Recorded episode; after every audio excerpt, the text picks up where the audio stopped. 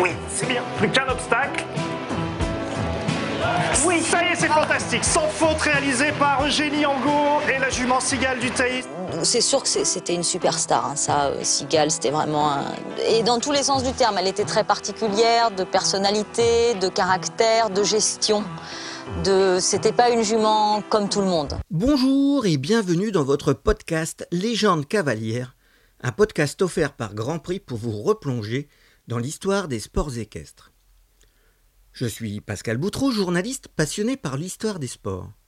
Dans ce nouvel épisode, je vous propose de repartir au début des années 2000 et de revivre la formidable histoire entre une jument, Cigale du Tailly, et sa cavalière Eugénie Angot. Pendant un peu plus de quatre ans, ce couple va porter très haut les couleurs du saut d'obstacle tricolore, avec plusieurs succès dans de prestigieux grands prix et même une participation aux Jeux olympiques.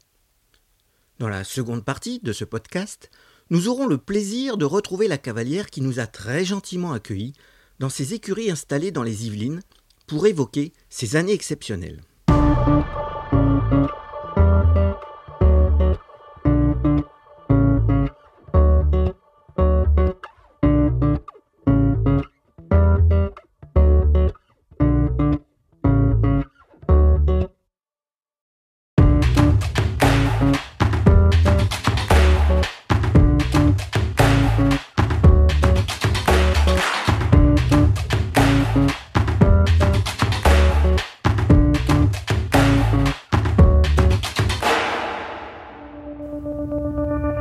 C'est l'histoire d'une petite fille tombée amoureuse des poneys, comme tant d'autres. Un premier amour, devenu au fil des ans une passion pour les chevaux, comme tant d'autres. Mais à force de travail et de détermination, la petite fille a grimpé vers les sommets, comme peu d'autres. Cette petite fille, c'est Eugénie Angot, fille du regretté Michel Legrand, compositeur et auteur de musique de film, qui lui valurent notamment trois Oscars. Eugénie attrape vite le virus, construit des obstacles avec des chaises et des balais. Avec ses poneys Belle puis Happy, elle découvre ses premières sensations fortes au Poney Club d'Heurteloup dans les Yvelines. Elle y rencontre Michel Pomaret, surnommé Costa, qui lui transmet de solides bases. Avec Cali Dumoulin, en 1985, elle décroche le titre de championne de France junior, puis devient même championne d'Europe junior par équipe l'année suivante. Chez les jeunes cavaliers à Stone en Grande-Bretagne, elle se part de l'or européen individuel en 1989 avec Peluche Dubanet. Durant toute la première moitié des années 90, désormais entraînée par Gilles Bertrand de Balanda, Eugénie obtient quelques bons résultats sur des chevaux pas toujours évidents à monter. Elle découvre aussi un nouveau rôle, celui de maman de la petite Camille, née de sa relation avec Patrice Delaveau. Pendant ce temps-là, un peu plus au nord, à Uest, près d'Evreux, une jument baptisée Cigale du Tailly vit dans l'écurie d'Alexandra Lederman. Fille de Jalis Cobé et d'une mère par Galifol, Cigale est née le 22 mai 1990 à Ozou, près de Pont-Audemer, dans l'Eure, chez Patrick Flandin, où son esseur, Gérard Louillot, louait des box. Éleveur pour le plaisir, celui-ci lui a accolé le suffixe du taillis, du nom du lieu où vivait l'un de ses proches amis, Bernard Hillet. Présentée aux ventes de Deauville, elle est achetée par Bernard Bouteiller, dans l'éperon, il se souvenait. J'ai eu la chance qu'elle passe en numéro un, quand tout le monde roupit et fume le cigare après le déjeuner, explique-t-il. Du coup, je l'ai acheté 31 000 francs, ma seule bonne affaire dans les chevaux. Le propriétaire confie la jument à la famille Lederman. Jean-Pierre s'en occupe sur le cycle classique, avant de la confier à sa fille Alexandra. Mais, malgré quelques résultats prometteurs, l'osmose ne se fait pas. Avec Rocher Rouge M, fils de Jalisco, tout comme Sigal, la Normande décroche le titre européen. Derrière la star de l'écurie, Sigal du Tailly, souvent blessé, n'occupe même pas le rang de doublure, réservé à Cook du Midor. Lorsque Rocher et Cook se blessent, on peut même lire dans l'équipe que la championne d'Europe ne dispose plus d'aucun cheval digne des grands rendez-vous. À l'automne 2002, Bernard Bouteiller décide alors de confier sa jument à Eugénie Legrand, devenue Angot depuis son mariage avec Cédric, deuxième, né de la célèbre fratrie manchoise. Ce sera vous ou personne, sinon je la mets à l'élevage, lâche-t-il. Même si la cavalière avait repéré la jument lorsqu'elle avait sept ans, impossible d'imaginer la success story à venir. Sigal a déjà douze ans, et une bonne partie de sa carrière semble déjà derrière elle. En octobre 2002, Sigal du Tailly arrive dans les écuries en Go, avec une réputation de cheval à problème. Quelques mois auparavant, elle avait souffert de coliques à répétition, et un souci à un métacarpien avait même nécessité des opérations. Eugénie prend le plus grand soin pour s'occuper de sa nouvelle pensionnaire. Hélène, groom de Cigale, confie à l'émission Mon Canard de François Pécheux toute l'attention portée à la jument. C'est un athlète de haut niveau, euh, comme un footballeur comme Zidane. C'est une vraie fille, quoi. C'est une chochotte, elle est chatouilleuse, mais elle est, euh, elle est vraiment pas méchante. C'est vraiment du bonheur. Elle est adorable. Qu'est-ce qu'elle sent quand le moment arrive Oh oui, là, c'est très bien où elle va. Et qu'on va sauter des grosses barres et qu'on va gagner. L'association va vite devenir une évidence. La jument correspond parfaitement au physique de sa cavalière, toute menue avec son mètre 65 et ses 48 kilos. C'est tout à fait mon type de cheval et je m'entends vraiment à merveille avec elle. Hein. Elle est vraiment bien dans sa peau, elle est, elle est belle comme un cœur, elle a le poil qui brille, elle, euh, saute divinement bien.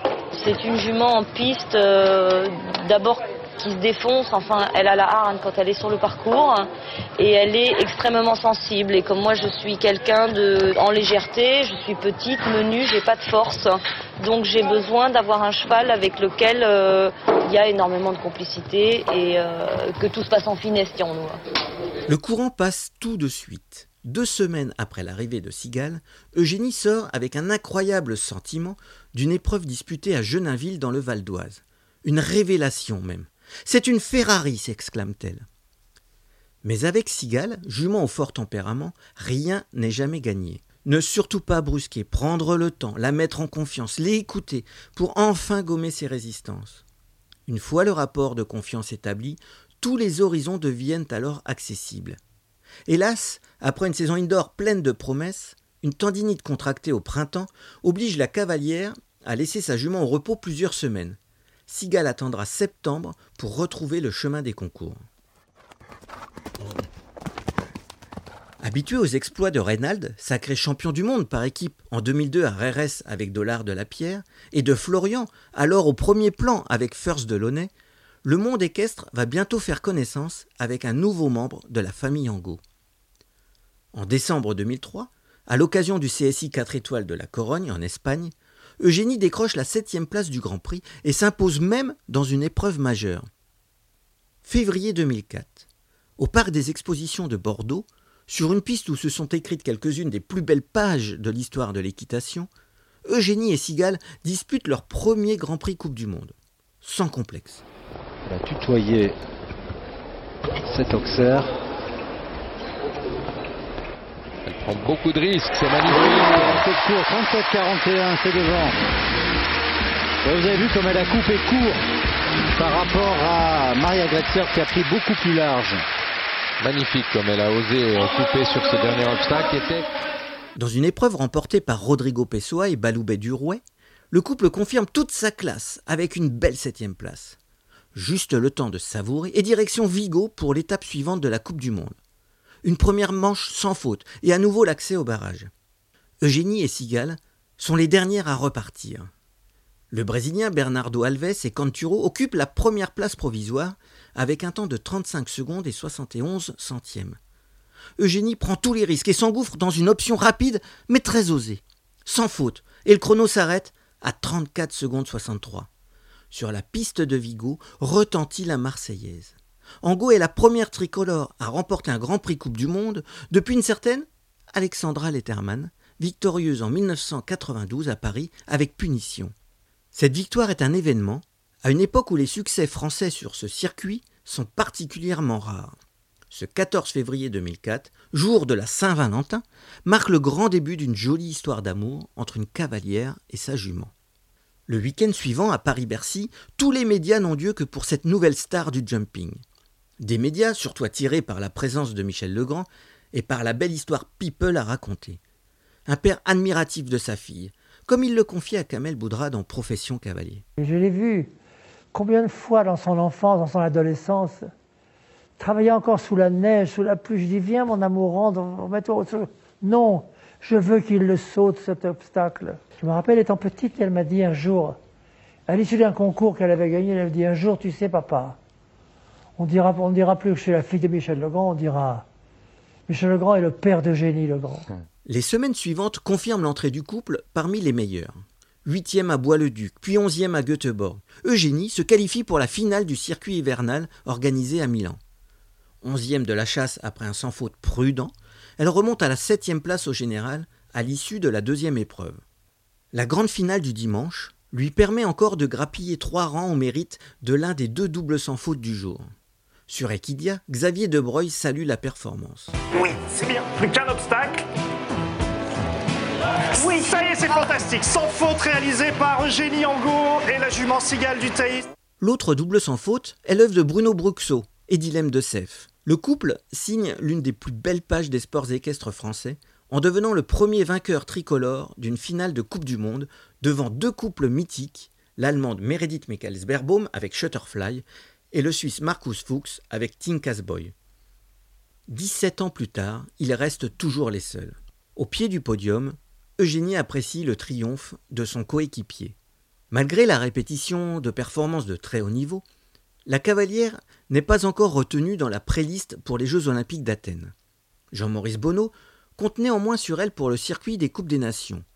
Les performances de la cavalière l'enthousiasment, comme il le confie au journal télévisé d'Antenne 2. C'est une lionne, quoi, donc euh, elle n'a pas de complexe, elle va se battre contre les meilleurs, et ça c'est formidable. Et ça c'est pas, pas une question de sexe, c'est une question de tempérament.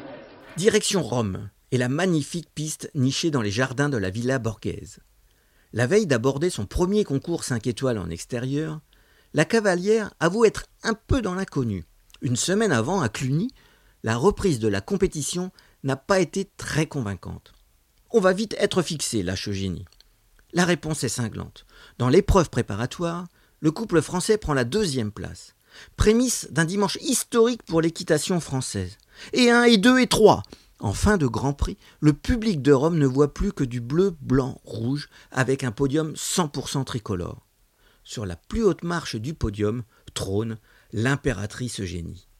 Auteur d'un double sans faute, elle devance Michel Robert sur Galet d'Ozet et Christian Hermont sur Epheb Forever. Elle peut brandir son trophée et s'élancer dans un tour d'honneur empli d'émotions. Surtout, elle peut désormais rêver des Jeux olympiques. Elle refuse pourtant de se projeter. Franchement, je n'y crois pas, et la Terre ne s'arrêtera pas de tourner si je n'y vais pas, rigole-t-elle. Même si ce serait génial. Deux semaines plus tard, lors du CSIO 5 étoiles de Rotterdam, Jean-Maurice Bonneau l'intègre pour la première fois à l'équipe de France, aux côtés de Laurent Goffinet, Jean-Marc Nicolas et Hubert Bourdi. À l'issue des deux manches, France et Belgique, à égalité, doivent se départager lors d'un barrage. Malgré son peu d'expérience à ce niveau, Eugénie est désignée pour représenter le coq. Face à elle, Ludo Philippertz en selle sur Parco. Et une fois encore, Sigal est irrésistible et offre à la France sa première victoire de la saison. Rien ne semble pouvoir l'arrêter. À quelques semaines de l'échéance olympique d'Athènes, les championnats de France réunissent à Fontainebleau le gratin national. Tous les cavaliers y sont présents avec leur meilleur cheval porté par l'ambition de convaincre le sélectionneur national. Au terme du week-end, Éric Navet remporte son quatrième titre grâce à Dollar du Murier. Septième, Eugénie attend sans grand espoir l'annonce de la sélection olympique. Dès le lendemain, Jean-Maurice Bonneau met fin au suspense. Les cinq couples retenus sont Éric Navet et Dollar du Murier, Michel Robert et Galet d'Ozet, Bruno Bruxot et Dilemme de Sef, Florian Anglot et First de Launay et et, et Eugénie Angot et Cigale du Tailly. Encore anonyme six mois auparavant, la cavalière apparaît désormais en pleine lumière. La France s'envole pleine d'espoir vers la Grèce. Hélas, le rêve olympique tourne vite au cauchemar. Les blessures des chevaux de Navet et Bruxot éliminent la France de la compétition par équipe. En finale individuelle, Eugénie et son beau-frère Florian échouent respectivement aux 36e et 40e places le jumping français entre en crise. Le début d'année 2005 est lui aussi difficile. Pas de résultats probants en Coupe du Monde, une absence à la boule, rien ne semble plus aller pour la cavalière et sa jument. Le retour sur la scène internationale se fait finalement à Saint-Gall, en Suisse. Marquée par les déboires passés, la cavalière reste prudente. Il faut que Sigal ait envie de sauter, sinon. La jument dissipe vite ses doutes. Dernière à s'élancer en seconde manche, Eugénie a droit à deux fautes pour assurer le succès tricolore.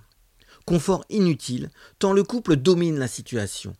La Française signe l'un des quatre doubles sans faute du jour et offre la victoire à ses coéquipiers Gauffinet, Hermont et Jacques Bonnet.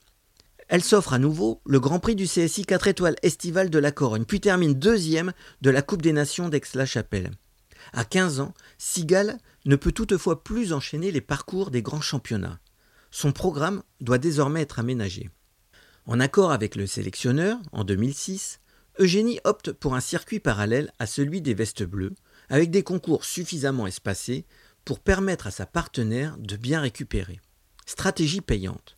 Après deux nouvelles performances à la Corogne, devenue leur jardin début septembre, la cavalière et sa jument traversent l'Atlantique et se posent à Calgary pour y disputer le prestigieux Masters de Spruce Meadows. Le Grand Prix rassemble les meilleurs couples au monde, attirés par une dotation très importante avec 325 000 dollars promis aux vainqueurs. La lecture du palmarès suffit à prendre conscience du lustre de cette épreuve, réputée insurmontable. Eric Lamas, Bitsy Madden, Joss Lansing, Ludger Berbaum, Nick Skelton, Otto Baker, Michael et John Whittaker, Jeroen Dubbeldam, Yann Millard, tous les plus grands ont un jour brillé là-bas. Un premier sans faute permet à la Française de se hisser parmi les douze couples conviés en seconde manche. Elle aborde la deuxième manche en position idéale. Eugenie Angot is underway from France.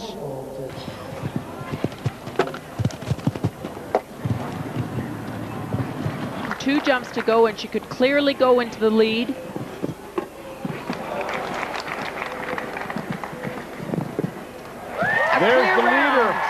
The time, however, Linda, look at that. That will be very interesting. One time fault, and it's not unprecedented to have one time fault over two rounds win this event. Prudente, Eugénie boucle son second tracé sans la moindre faute.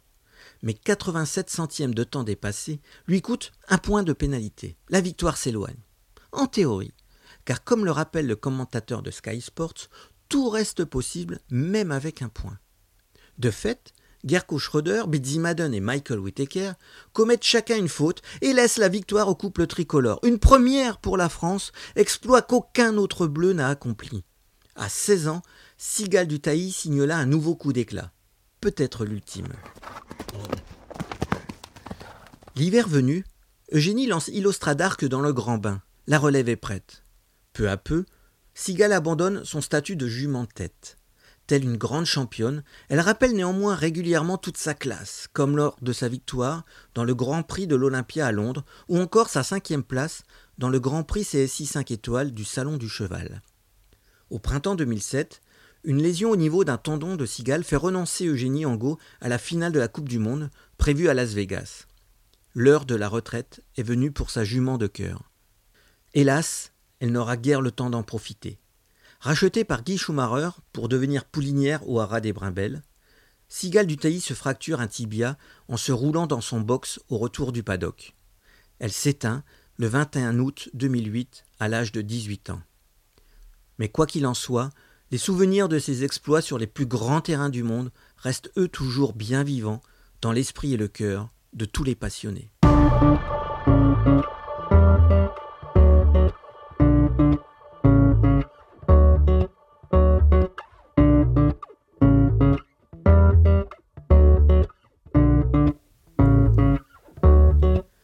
Est temps à présent de retrouver Eugénie Angot. Elle nous a reçus dans le club house de ses écuries du côté de Gambais, dans les Yvelines. Eugénie, tout d'abord, merci de nous accueillir chez vous pour euh, un petit bond dans le passé. Et je crois que ça va vous rappeler des, des bons souvenirs. Si je vous dis Cigale du Tailly. Que des bons souvenirs, Pascal, que des bons souvenirs. Et justement, alors, comment l'histoire a débuté? Parce que c'est Bernard Bouteiller, je crois, qui vous l'a amené un jour. Tout à fait. Tout à fait. Alors, euh, pour vous la faire courte, euh, il a beaucoup parlé à mon mari d'abord, euh, qui a commencé à espérer récupérer Sigal du Tailly. En fait, pas du tout, c'était pour moi. donc, ça, a commencé d'une façon tout à fait bizarre, mais voilà. Sigal est donc, a donc fini par arriver à la maison. et après, m'être entretenu bien sûr avec Alexandra Lederman, puisque en plus, je ne savais pas, mais la jument était toujours chez elle. Et avec son accord, nous avons donc accepté de, de récupérer Sigal.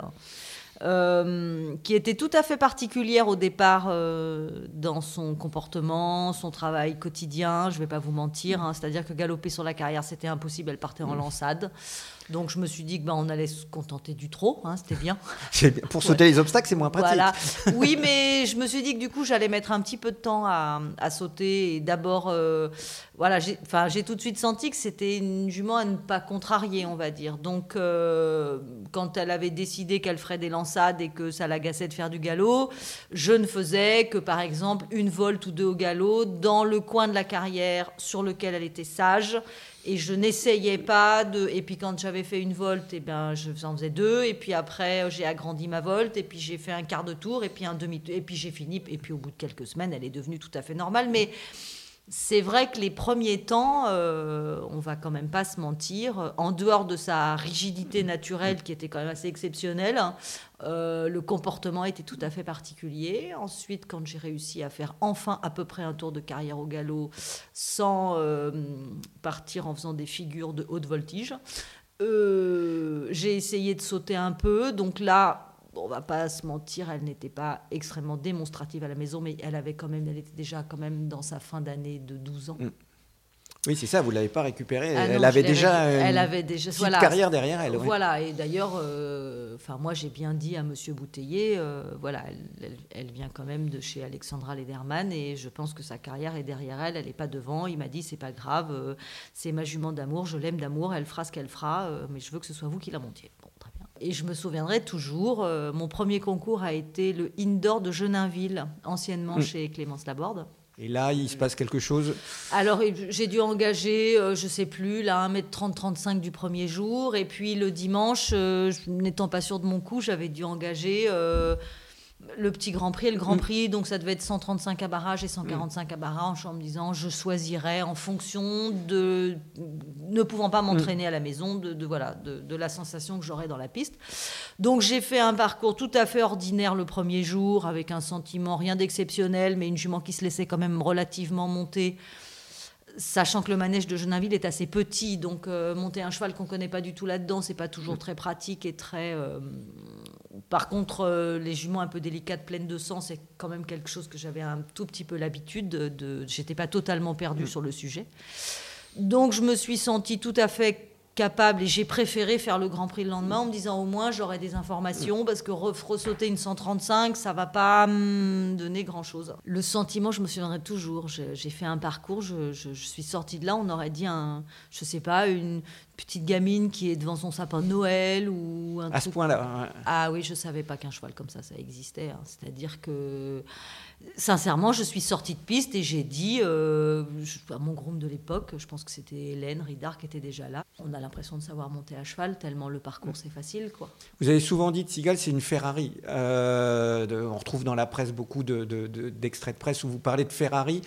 D'entrée là, vous avez compris qu'il y avait un gros moteur, qu'il y avait beaucoup de capacité. Euh, le sentiment, on montait un cheval, enfin moi je, montais un cheval exceptionnel, exceptionnel. Je, sincèrement, je, je, ne savais mm. pas qu'une telle machine pouvait exister. C'était un autre monde, mm. c'était au-delà de tout. Alors j'avais pas euh, voilà j'avais un peu plus de 30 ans j'avais pas mais, mais j'ai quand même j'avais quand même déjà passé pas mal de chevaux dans ma vie et de Là, c'était euh, ouais. Alors, je, ne suis pas une grande conductrice, et, mais j'aime bien les voitures. J'imagine que les gens qui ont des très grosses mm. cylindrées, voilà, quand mm. ils passent au volant tout à coup d'une voiture incroyable, j'imagine, j'imagine que la, mm. ça se rapproche, que c'est la même sensation, c'est la même différence que je vais pas citer, mais enfin voilà, une voiture lambda bas de gamme et, tout à coup une, oui, une Ferrari, un monstre, un monstre, voilà on fait un petit bond. Euh, je vous emmène à Bordeaux. C'est votre premier concours euh, indoor, je crois, avec Sigal.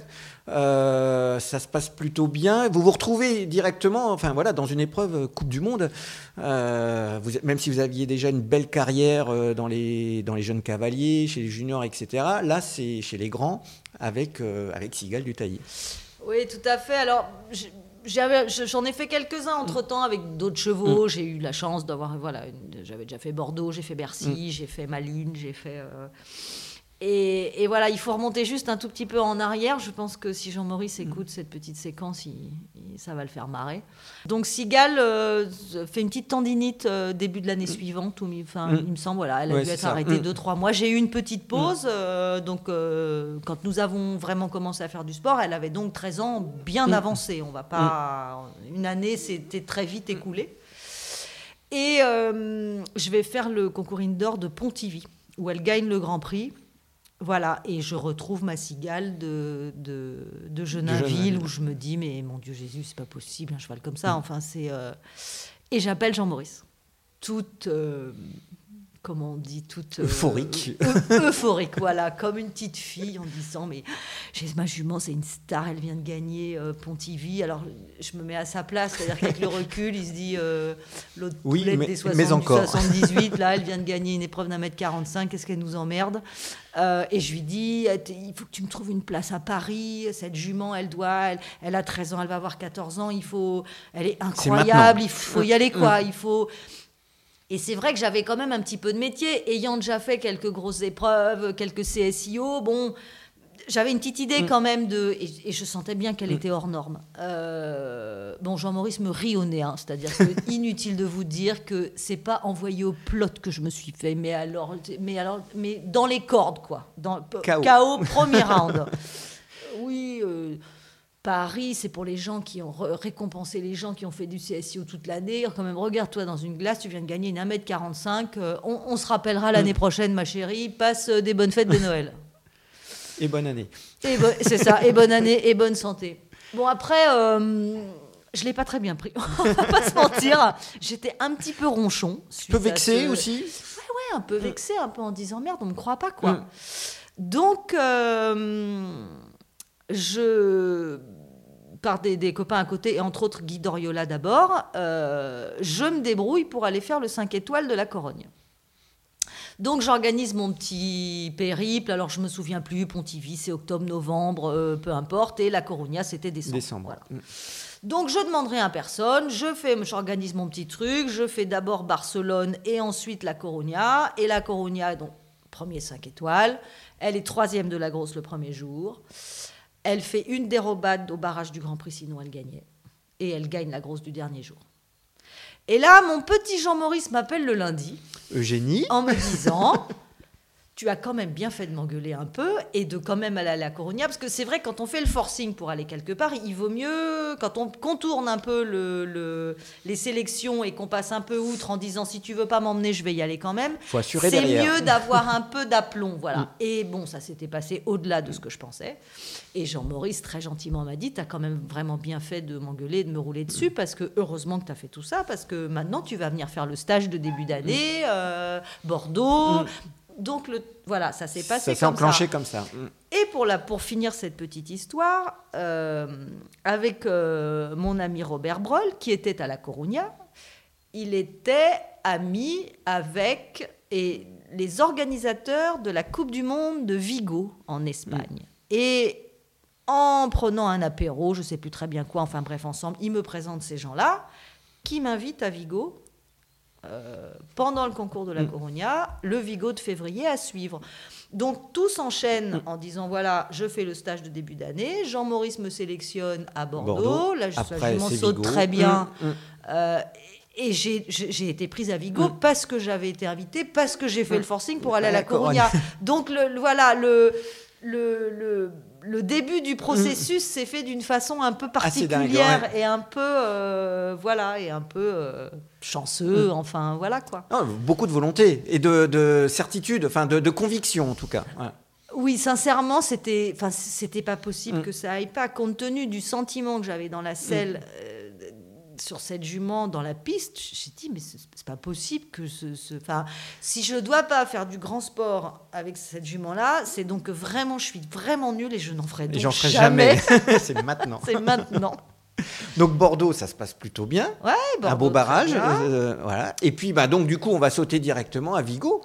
Ah ben on est descendu directement Bordeaux-Vigo. Ouais. On avait fait. Les- c'est la semaine suivante, C'est la semaine Mm. suivante, voilà. Donc euh, j'avais convenu avec Jean-Maurice en disant euh, euh, je ne ferai pas le Grand Prix du dimanche à Bordeaux, bien entendu, euh, voilà, parce que les chevaux descendent Mm. mardi et, et on se retrouve à Vigo. Donc je crois que la jument, elle est encore dans les trois premiers de la qualif euh, le premier jour. Euh, alors c'est vrai qu'à Bordeaux, il y avait de mémoire c'est Rodrigo qui a gagné. Oui, c'est Rodrigo qui c'est gagne à Bordeaux. Oui, voilà. tout à fait. Et vous Et êtes septième Il y avait du une barrage. option incroyable euh, avec un vertical. Enfin, il est un des seuls à l'avoir Mm. prise. Euh, et moi, j'avais dit à Jean-Maurice, écoute, quand même, là, je- cette option-là, je me sens Mm. pas quoi. Je suis. Il m'a dit ah non non, de toute façon, si tu m'avais dit que tu la prenais, je t'aurais dit que Mm. totalement. Donc tu oublies, fais ton truc. Enfin, voilà, j'avais fait. Et, et justement à Vigo, il, il m'a fait faire un, de mémoire, il, il m'a fait faire un truc, euh, tout le monde tournait à droite et il m'a dit, toi, enfin, je me souviens plus. Il y a une option, gauche, exactement. droite, voilà. Vous prenez une option en barrage à Vigo, euh. Où Ludger m'a dit, mais ça sert à rien de faire ça. De toute façon, tu vas plus vite que les autres. Mm. Donc prends donc le même chemin. J'ai dit oui, mais le chef, il a dit qu'il fallait que je passe là. Donc moi, je, je vais quand même écouter le chef. comme le chef. suffisamment Des- ouais, dans ça. les brancards J'ai déjà comme énervé ça. à un moment. Voilà, je vais pas abuser. Donc, euh, donc, donc en fait, voilà le, démarrage, le, comment tout ceci a commencé. Oui, parce qu'il y a la victoire à Vigo. Et puis, ben, qualification pour euh, la finale de la Coupe du Monde, euh, dans un petit peu plus tard, à, à Milan. Finale de Coupe du Monde pour une première saison comme ça. C'est un scénario, c'était impossible de l'écrire comme ça. Ouais, c'était improbable. C'était ça, c'est sûr que je sais pas. On a fait quoi Cinq coupes du monde? On s'est qualifié les cinq. De toute façon, on a commencé en février à Bordeaux et Mm. on était qualifié. Oui, parce que la Corogne n'était pas encore Coupe du Monde, hein, on non, précise la Corogne n'était voilà. pas Mm. encore Coupe du Monde. Donc, euh, donc c'est sûr que tout ça est, est passé à une vitesse folle. Mm. euh, avec cette finale à Milan qui était quand même assez incroyable. Oui, parce Et que qui vous, était- vous êtes quatrième, mais finalement, ça passe presque inaperçu parce que bah, c'est la fameuse année où la France gagne grâce à Bruno, Bruno Bruxo. a gagné Ouais, d'une hum. façon absolument magistrale. Mais bon, j'en garde quand même un souvenir euh, tout à fait incroyable pour plusieurs raisons. D'abord, c'était ma première finale, hein, euh, donc c'est normal. Euh, elle était particulièrement grosse et tout le monde, enfin tous les gens qui ont fait les, les- toutes ces dernières Coupes du Monde ces dernières années euh, disent que Milan reste une des plus grosses qu'il y a jamais eu parce que nous on a quand même mesuré les obstacles à la finale et les auxerres faisaient 1m58 carré. Euh, ça, fait des belles ça bêtes, fait hein. des bons Mm. placards à Mm. sauter, ouais. Donc je me suis amusée par exemple à remettre ça sur ma carrière en rentrant. Je peux vous dire que là, vous allez, c'est impossible Mm. d'aller. S'il n'y a pas l'adrénaline du concours, c'est, Mm. enfin voilà. Et moi, je me souviens à la reconnaissance, même avec Jean-Maurice quand même, on se posait la question en se disant comment les chevaux font pour sauter ça, avec les difficultés techniques qu'on rajoute par dessus, dans un environnement aussi petit, les auxerres étaient tous sortis de coin.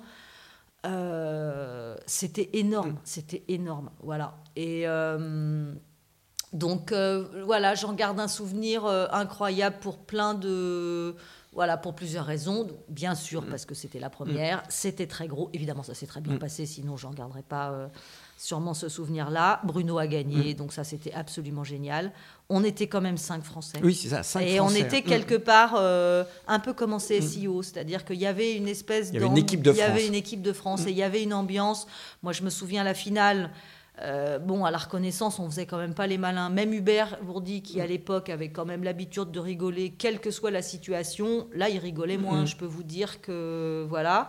Mais chacun, à la sortie de la piste, venait donner ses impressions au suivant en disant moi j'ai monté comme ça il faut pas monter comme ça ça c'était une erreur il faut faire ça il faut absolument et c'était génial et comme j'avais la chance de passer plus tôt vers la fin avec Bruno on avait donc quand même un maximum d'informations avant de rentrer en piste et voilà le stage euh, le stage que qu'on a eu ensemble quelques jours avant de descendre là-bas a été incroyable de de densité, de drôlerie, de, de c'était à la fois hyper sérieux, hyper intéressant. On a tous obtenu en trois jours exactement ce qu'on voulait, mais en même temps on a tellement rigolé. Donc voilà, le tout reste Un un, grand souvenir, souvenir. euh, rare comme comme j'en en ai pas eu beaucoup. hein.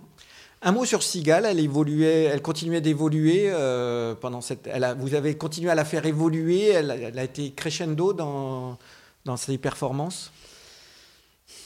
Je ne saurais pas vous dire parce qu'elle a gagné tout de suite et elle a Mm, gagné mm. jusqu'au bout. Donc je ne suis pas sûre de, de l'avoir fait évoluer vraiment. Je crois, euh, elle était quand même tout à fait particulière de fonctionnement, donc je crois avoir, euh, elle m'a beaucoup appris. Elle m'a euh, parce que parce que les moments où elle allait moins bien, il fallait que j'essaye de comprendre le pourquoi du comment. Et c'est vrai qu'il y a entre les moments où elle était incroyable et des moments où elle l'était pas, j'avais quelquefois du mal à comprendre mm. pourquoi. Donc j'essayais de retracer le travail que j'avais fait, les concours que j'avais fait. Les et, et, et, c'est vrai qu'il y avait des moments où tout ceci n'était pas mm. cohérent, c'est-à-dire qu'un entraînement X euh, euh, donnait un cheval merveilleux, mm. le même entraînement X une autre fois donnait pas du tout de résultat.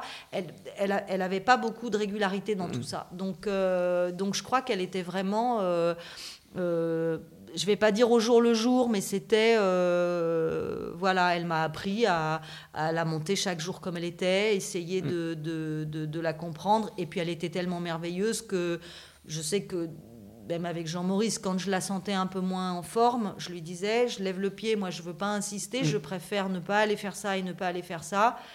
Mais dès, dès qu'elle, de toute façon, dès que je la sentais revenir, mm. la performance était instantanée. C'est-à-dire que j'avais pas besoin de quatre concours de préparation et deux, elle était prête, elle était là et elle était. Et, et je crois qu'elle était euh, assez faite pour moi quand même. C'est-à-dire que même sans la connaître, c'est le style de cheval que mm. je savais monter. Euh, c'est, les juments chaudes, c'est peut-être ce que j'ai le plus mm. monté depuis que je suis euh, jeune. Et donc, euh, je pense que l'alchimie et la, complicité, c'est quand même fait grâce à ça relativement rapidement. On passe maintenant à la saison estivale. Donc, euh, bah, c'est la découverte des CSIO, des Coupes des Nations avec l'équipe de France. Euh, je voudrais juste insister sur un épisode, celui où on vous, à Rotterdam, il y a un barrage entre la France et la Belgique. Et vous êtes un petit peu la la petite dernière de l'équipe de France, vous venez d'y arriver, et c'est à vous qu'on donne les clés de la maison pour aller disputer le barrage. Ouais, alors déjà, euh, moi j'avais fait ma, donc cette mm. saison Coupe du Monde incroyable, et puis, euh, enfin moi je dis au revoir à Jean-Maurice après mm. Milan, tout ça, je me dis j'ai vécu un truc de fou, ma jument, je la laisse reposer, mm. et puis on verra. Et puis, euh, Jean-Mo, il m'appelle au bout de trois semaines, un mois. Il me dit Mais euh, enfin, tu fais quoi là? Bah, Je dis Je sais pas, été promener mes enfants dans la forêt, on a fait un pique-nique, tout ça. Euh, enfin, Non, parce qu'ils me dit On la met dans le formol, on attend euh, l'hiver prochain, ta jument, ou on avance ou... Bah, Parce qu'il me dit Moi, on m'a dit qu'elle ne sautait pas les rivières. Je dis Mais qui c'est qui t'a dit ça? Je, je crois que Sigal saute très bien les rivières. C'est. Bon, bah, il m'a dit Tu sais quoi, tu vas aller à Rome, comme ça, on va le savoir tout de suite. Enfin, voilà. Donc, on est reparti un peu comme ça. Et puis, euh, et puis nous voilà à Rotterdam, donc je sais pas, c'était notre deux troisième CSU. Ça doit être le deuxième, ouais, ou le troisième. Euh, voilà, et, euh, et, je trouvais qu'on avait quand même enchaîné un peu, et j'avais dit à Jean-Maurice, moi je veux bien faire Rotterdam, il te manque un, un soldat, mais je ferai pas le Grand Prix, parce que ça fait un peu beaucoup, mm. c'est-à-dire que, voilà. Et, euh, et le, voilà, la configuration de l'épreuve se déroule et le fait est qu'on finit. Euh, alors j'espérais, je crois, de mémoire c'était Hubert qui passait dernier, non c'est pas ça? Ah, je, Ça je sais plus, je sais que vous avez fait le barrage. Et euh, donc il n'avait pas besoin de sauter beaucoup première manche parce que je crois qu'on était mm. tous sans faute. Et donc il a un peu posé la main, tout ça, mais je crois qu'il fait quand même sans faute. Et deuxième manche, bon moi je me mets à cheval parce que Jean-Maurice me dit ça pue le barrage, là, il mm. faut, faut, y aller. Et, et la cigale était tellement rapide. C'était. Alors, c'est vrai qu'il y avait flipper d'elle, donc mm. ça se discute. Donc, est-ce que Jean-Maurice, il voulait, me, voulait me tester? Est-ce que. Je peux pas vous dire, j'en mm. sais rien. Mais il me dit, voilà, puis toi, tu fais pas le Grand Prix, donc c'est toi qui fais le barrage. Enfin, enfin voilà, ça coulait de source. Donc, c'est vrai que j'étais au trot en train de détendre et je me disais, allez. Euh, on, on l'appelait Eve Laratis. Je disais, allez, lève les pattes, Eve, s'il te plaît. Euh. et puis quand j'ai entendu, oh, machin, j'ai dit, merde, elle a fait quoi barrage. Donc elle est au galop et, et voilà. Et puis bah, c'était ouais, c'était sympa. Alors, de mémoire, je crois que j'avais la chance de passer euh, après, après lui. C'était mm. Ludo. Mm. Et Ludo a, Avec eu, parcours, mm. Ludo a fait 4 points. Donc euh, évidemment, c'était plus fastoche. Quoi. Voilà. Une petite Marseillaise, comme ça, c'est sympathique. Comme ça, voilà, l'air de rien. Et du coup, ben voilà, Jean-Maurice Bono doit faire sa sélection pour euh, les Jeux Olympiques. Dans l'équipe, euh, euh, quand on vous pose la question, vous dites non, non, mais non, moi j'y crois pas, les JO, ça serait sympa, mais, mais, mais non. Et puis finalement, dans les cinq noms annoncés par Jean-Maurice, il y a Eugénie Angot avec Sigal Dutailly. Mm. Et là, ben, c'est voilà, les Jeux Olympiques, ça vous, c'est quelque chose qui vous faisait rêver? Alors oui, parce que ça fait rêver tous les sportifs, bien sûr, mais sincèrement, je m'étais pas du tout projetée. C'est-à-dire que déjà, euh, je m'étais pas projetée dans cette saison indoor incroyable. Une fois ça fini, je m'étais pas du tout projetée à l'idée de faire de re-rentrer dans des équipes pour sauter dehors. Euh, et, euh, et c'est vrai. Et je me souviens. euh, c'était au retour de Rome, on était dans l'avion et Jean-Maurice me dit, euh, parce que je crois qu'il commençait quand même à cogiter sérieux, en plus la jument venait de gagner le Mm. Grand Prix, donc euh, bon. Et euh, il me dit, tu sais, euh, je suis vraiment dans la merde parce que même si je voulais te mettre au jeu, je pourrais pas. Ah, je- alors je dis ah bon, mais genre étonné plus pourquoi? Alors je me souviens plus de la réponse, mais est-ce que c'était il fallait faire partie de la longue liste Il y avait tout un protocole, Protocole, de, mm. voilà où il faut déclarer euh, les couples euh, jusqu'à évidemment moi j'étais Mm. pas dedans, pensez bien que forcément, je devais commencer à me dire que c'était envisageable, puisque Sigal ne ratait rien. Quand euh, la, oui, l'annonce des- des- de, de la sélection euh, est tombée, alors oui, oui, je crois que je chantais fort à tue-tête et que je sautais à cloche-pied dans la rue. euh. et j'ai dû aller m'acheter, je sais pas quoi, en me disant, Oh, je vais m'offrir ça, je suis sélectionnée pour les Jeux Olympiques. J'en revenais pas moi-même. Mm. Bon, après, voilà, malheureusement, les Athènes n'est pas forcément un grand souvenir. Ça s'est pas très bien passé pour l'équipe de France. Il y a une frustration. Euh, ouais, il y a une- alors oui et non, c'est-à-dire que la frustration, elle est euh, qu'on a quand même deux chevaux qui ont cassé le même jour dans la même épreuve, ce qui n'arrive Jamais. jamais, nulle Mm. part. Euh, dont un, un qui a mis un antérieur dans un trou et un un postérieur. Donc, on va pas se mentir, la qualité de la piste à Athènes ça, ouais, ça était avait fait un polémique peu à légère. Et le problème, c'est que, c'est que les quelques chevaux qui ont mis les pieds dans les quelques trous sont ou cassés à vie ou morts. Mm. Alors, il n'y a pas eu des centaines de chevaux blessés, mais ceux qui l'ont été, ça a été dramatique. Mm. C'est-à-dire, et il n'est pas normal qu'il y ait autant de chevaux cassés dans sûr. une même Mm. épreuve. Ce que je trouve vraiment dommage dans tout ça, c'est qu'on avait une équipe pour faire une médaille. Mm. Et sincèrement, euh, entre, les, entre les huit points de la médaille d'or, alors qui ensuite a valsé euh, ce- bon, pour, sur du tapis vert, mais parlant des résultats, parlant des résultats sportifs de base, euh, il y a une médaille d'or à 8 points et une médaille d'argent à 20. Et sincèrement, Il y avait de la place. je Mm. pense que nous, on était au Mm. milieu. Donc aujourd'hui, on serait champion olympique. Voilà. Parce que, parce que Sigal, elle fait quand même 4 et 0. Euh, et je pense que Eric et Dilem auraient fait 1-0 chacun au moins. Euh, compte tenu, enfin vu comme elle Mm. Ouais, comment- forme du moment, voilà, voilà. euh, Mm. il, il n'y aurait pas eu cet incident-là. Mm. Et je pense que même à 3, on avait une médaille. Mm. Tellement c'était quand même des chevaux qui tenaient debout. Après, euh, voilà, l'individuel, ça a été un peu plus compliqué. D'abord, voir ses coéquipiers dans cet état-là. euh, Ça casse. euh, ouais, Mm. c'est, c'est- Et, et, et moi, je n'y étais pas allée pour ça. Je n'avais pas cette prétention et je ne m'en sentais pas la capacité. C'est-à-dire que pour moi, j'allais aux Jeux Olympiques pour être soldat de l'équipe et aller chercher Mm. une médaille en équipe. C'était mon Mm. rôle. Euh, l'individuel, compte tenu en plus des parcours, à l'époque c'était encore Petersen qui faisait la piste, euh, on parlait de Milan, mais les Jeux d'Athènes... euh, C'était gros aussi. Mm. ah, mais c'était c'était pas gros, Mm. c'était la deuxième. Déjà la première manche, hein, c'était quelque... il y a eu un sans faute, mais la deuxième manche c'était insautable, insautable.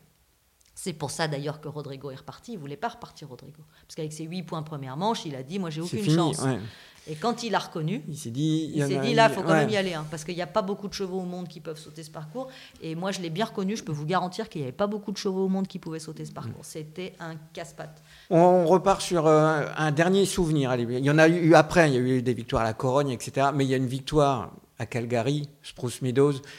Vous êtes la seule française, à, cavalier français à s'être imposé dans ce concours assez mythique. Euh, là aussi, c'est une histoire incroyable, euh, Calgary et Spruce Meadows. Parce que euh, voilà, il y a un petit point. C'est même pas le double sans faute, il n'y a pas de barrage. Racontez-nous. Ouais, alors déjà, euh, Sigal, elle a, voilà, elle a une petite baisse de forme ce début de saison-là, de mémoire, au milieu de saison. Et j'avais dit à Jean-Maurice, voilà, elle a 16 ans, moi je lève un peu le pied, euh, je veux pas qu'elle fasse de championnat, je veux pas, voilà, je veux profiter. je sais pas combien de saisons il lui restera, mais voilà, il m'avait dit, ok, je respecte ça, pas de souci. Et on part tous en famille faire une petite tournée au Portugal à Vimeiro qui était vachement sympa, euh, au bord de la mer, euh, c'était des trois étoiles, euh, voilà, il n'y avait pas énormément de concurrence, j'avais, je débutais à Illustradark aussi. euh. et, euh, Et j'emmène ma petite cigale avec moi. Et puis bon, c'est vrai que euh, j'ai travaillé sur le plat. C'était quand même une bonne planche à repasser, tout ça. Donc il y avait des jours, pff, disais, oh là là, il fallait, trois quarts d'heure de pas. Enfin, il fallait être patient et de Ouais. bonne humeur. Voilà, avoir du temps Mm. devant soi. Et, et euh, je tombe sur un mort dans ma caisse de mort que j'avais acheté des années avant, qui, était avec, qui avait été très à la mode, qui avait disparu, qui s'appelle le Micmar. Oh, je me dis, je vais lui mettre ça. Et là, je travaille ma, ma mic-mic le matin au paddock avec ça. Un bonheur. Oh, je me dis, je vais sauter avec ça. Donc, elle a couru cinq épreuves sur la, tournée. Elle en a gagné cinq. Pas mal. Pas mal. Elle n'a pas fait les grands prix. J'ai pas voulu Mm. qu'elle saute les grands prix. Elle a fait les qualifs, Mm. les machins, tout ça. Donc, j'ai dit quand même, le Micmar, c'est pas si mal. Et euh, ah, peut-être, je m'emballe, peut-être 4, elle a gagné. Et, et, et Il Austral a gagné le Grand Prix. Enfin, voilà. Une bonne semaine. On était en juillet. Je me dis là, si je vais pas à Calgary cette année. Alors c'est toujours pareil, ça n'était que du 3 Mm. étoiles, mais quand on a fait un peu de haut niveau, on, on On sent, bien. choses, hein. voilà. Et je me dis là, si je vais pas à Calgary cette année, je pense que j'y vais jamais. Mm. Donc j'appelle Jean-Maurice, il me dit ah là là, mais la France elle n'est pas invitée, tout ça. Donc je suis partie à Calgary à mes frais. J'ai tout payé, les billets d'avion des chevaux, les miens, les machins. Alors ils sont très sympathiques, c'est-à-dire que vous n'avancez pas l'argent, ils vous le comptabilisent au concours et ils vous l'enlèvent des gains. Donc il vaut mieux Mm. avoir des gains parce que Oui, sinon l'addition ouais. elle est salée Mm. euh, le dimanche soir. Oui, parce que c'est pas la porte d'à côté non plus. Non, c'est pas Mm. tout près. Voilà, donc on fait tout ça et puis euh, on arrive là-bas. Alors on a eu une semaine de rêve parce qu'on peut aller à Calgary et avoir les quatre saisons dans la semaine. Nous, nous avons eu plutôt une- un fin de printemps tout à fait remarquable. Le concours commence très bien. Ilostrak gagne la première épreuve. En plus, euh, euh, Linda, à l'époque, qui avait repris la direction du concours, annonce que cette année, il y a trop de cavaliers. Il faut se qualifier pour le Grand Prix. Donc, euh, je ne vous cache pas ma tronche en me disant si en plus Si de en ça, plus, je fais le Prix. fais pas le Grand Prix. Alors, ok, il y a d'autres épreuves avec un peu d'argent, mais bon. Euh, donc, il, il donne le système de qualification et les- la première épreuve, il prenait les trois premiers. Un coup de bol, Ilostra gagne la première. Donc, déjà, ça, c'est fait, je suis qualifié. Enfin, bon, je fais un super Mm. concours, Ilostra. euh, Voilà. Et je vous cache pas que Sigal, elle a, elle a eu un peu de mal à se remettre de ce voyage, quand même, de ce périple très long. Il faut pas se mentir, euh, les palettes dans les avions, c'est pas très grand. Mm. hein. C'est euh, c'est un vent de place où on met trois chevaux, quoi. D'accord. Mm. Donc, euh, ma petite vieille, euh, sortie de sa boîte à sardines, là, toute la semaine. pff, en plus, euh, ma groom est tombée dans les escaliers de son hôtel, de sa chambre d'hôtel, donc euh, entorse du genou, donc plus de groom. Sauf que les box sont à peu près à 3 km du terrain, donc j'arrivais pas à faire les allers-retours, cramponner les chevaux, à les reconnaître, donc je ratais des reconnaissances. Enfin bon, heureusement Cédric est arrivé entre deux, parce que sinon, je vous raconte pas, c'était un peu épique mon affaire.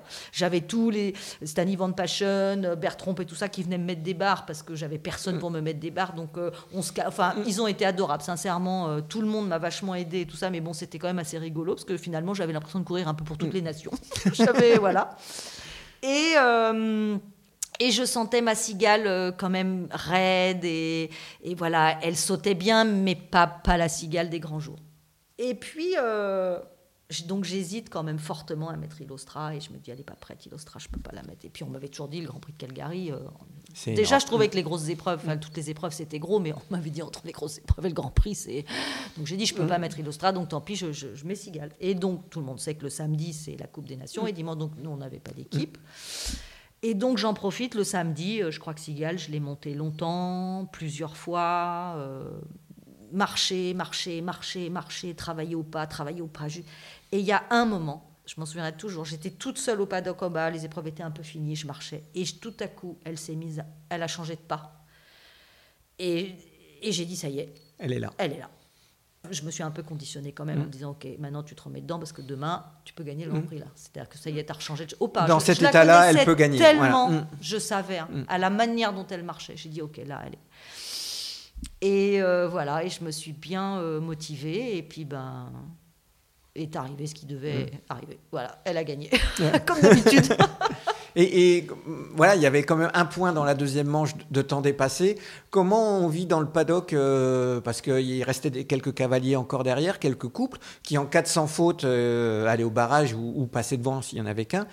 Et au- vous vous souvenez du moment où vous réalisez que bah non, ça y est, c'est tout- c'est tombé derrière et que vous, êtes, vous avez gagné? Alors je me souviens, euh, moi je me suis pas occupée du chronomètre parce que on met déjà euh, un bon 24 heures à Mm. Calgary pour parce qu'au début on se dit mais pour être dans le temps il faut oublier un obstacle Mm. c'est-à-dire que là-bas il- on- enfin on serait en France on engueulerait le chef de Ouais. piste en disant tu t'es trompé sur le temps accordé donc euh, voilà et Sigal était tellement naturellement rapide que je me suis pas tellement occupé du temps je me suis fait gronder par Nick Skelton qui m'a dit euh, t'es parti juste juste c'est-à-dire que entre le moment où ils ont sonné et le moment où tu as franchi la ligne de la deuxième manche donc, est-ce que j'ai pris quelques centimes Je ne saurais pas dire.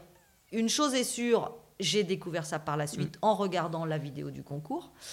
Euh, les, en fait, les autres cavaliers ont fait des fautes parce qu'ils ont essayé de rentrer dans le chronomètre. Et le seul moyen, c'était de prendre des options. Et à partir du moment où on prenait des options, c'était pas facile de sauter l'immeuble qu'il y avait à la sortie de l'option.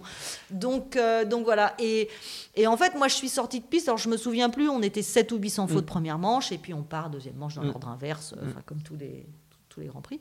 Donc, moi, je devais être 2 troisième des 100 fautes, et Mm. puis j'avais 5-6 gars ça, derrière moi, Mm. c'est ça, de, de mémoire. Et je me souviens, donc on, on sort et, et après, soit on rentre à pied sur la piste et on va regarder, parce que quand on est au paddock, on n'a aucun moyen de voir. Il y a juste télé. le Mm, tableau mm. d'affichage avec le décompte du temps et des points. D'accord. Euh, et bon, je suis sortie de piste en me disant, euh, bon, il y en a bien ou deux qui vont faire 4 points, je vais finir 4 Top 5 cinq, voilà. du Grand Prix de Calgary, je suis trop contente. Quoi. Ça me paye les billets d'avion. Et, et, euh, ma jument, je l'ai retrouvée, elle est, voilà, j'étais... bon, et puis le suivant, alors je sais plus, bon, je me disais, ouais, celui-là, mais bon, après ça, il restait quand même deux, trois sérieux, et le dernier, c'était Yann Millard, c'était Captain Canada. Donc... et en fait, moi, je marchais ma jument, je suis restée à cheval un moment. Et, et donc, j'entendais les clameurs Mm. du public. C'est-à-dire qu'en fait, je savais, j'avais même plus besoin de regarder le panneau d'affichage. Je savais donc, j'étais sixième, et puis cinquième, Mm. et puis quatrième, et puis troisième. Et puis, je dis, putain, troisième du Grand Prix de Calgary. je suis... Et puis deuxième. Puis là, je me dis, merde, il, va quand même, il va bien en faire tomber un quand même. Ce serait. euh, Et, et là, évidemment, le pauvre, mais. Enfin, quand il a fait 4 points, ça a été Mm. mais le, le stade, parce qu'il y avait 60 000 personnes. C'est-à-dire qu'ils ne pouvaient plus. Les- ils ont installé les gens sur la piste. Ils ont remis des cordelettes à l'intérieur de la piste pour que c'est noir de Mm. monde. C'est un truc de fou, quoi. Alors là, euh, pleurer un peu, lancer la bombe, tout ça, des trucs. euh, voilà. Non, non, c'est- vraiment c'est des beaux souvenirs, c'est des émotions euh, rares. Justement, pour finir, pour conclure, vous avez eu d'autres grands chevaux derrière, hein, Ilostra, Old Chatham et, et d'autres.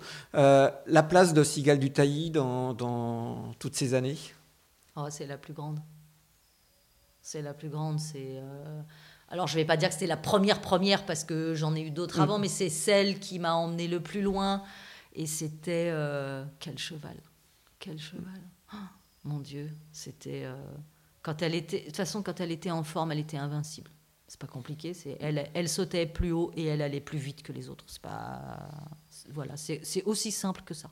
Bah, C'est une parfaite conclusion. Eugénie, merci beaucoup, Eugénie Angot, de nous avoir accueillis chez vous au cœur des Yvelines, dans, votre, dans vos belles installations. Vous êtes pas mal hein, ici. hein. Merci d'avoir amené ce soleil. Ah, mais jamais. Parce on se déplace, on Ah se oui, déplace toujours avec le soleil. J'espère. Venez tous les jours donc. Eh ben écoutez, chiche. merci beaucoup, Eugénie. Avec plaisir, Pascal. À bientôt. À bientôt. C'était un podcast de Grand Prix. Un grand merci à Eugénie Angot pour cet entretien. Merci à Olivier Huguen et Sébastien Rouillet pour leur contribution, ainsi qu'à Lina et Equidia pour la richesse de leurs archives sonores. Merci à vous d'avoir écouté ce podcast, que vous pouvez bien évidemment partager sur les réseaux sociaux. N'hésitez pas à le soutenir par votre vote sur les plateformes de téléchargement et rendez-vous au prochain épisode de Légende cavalière.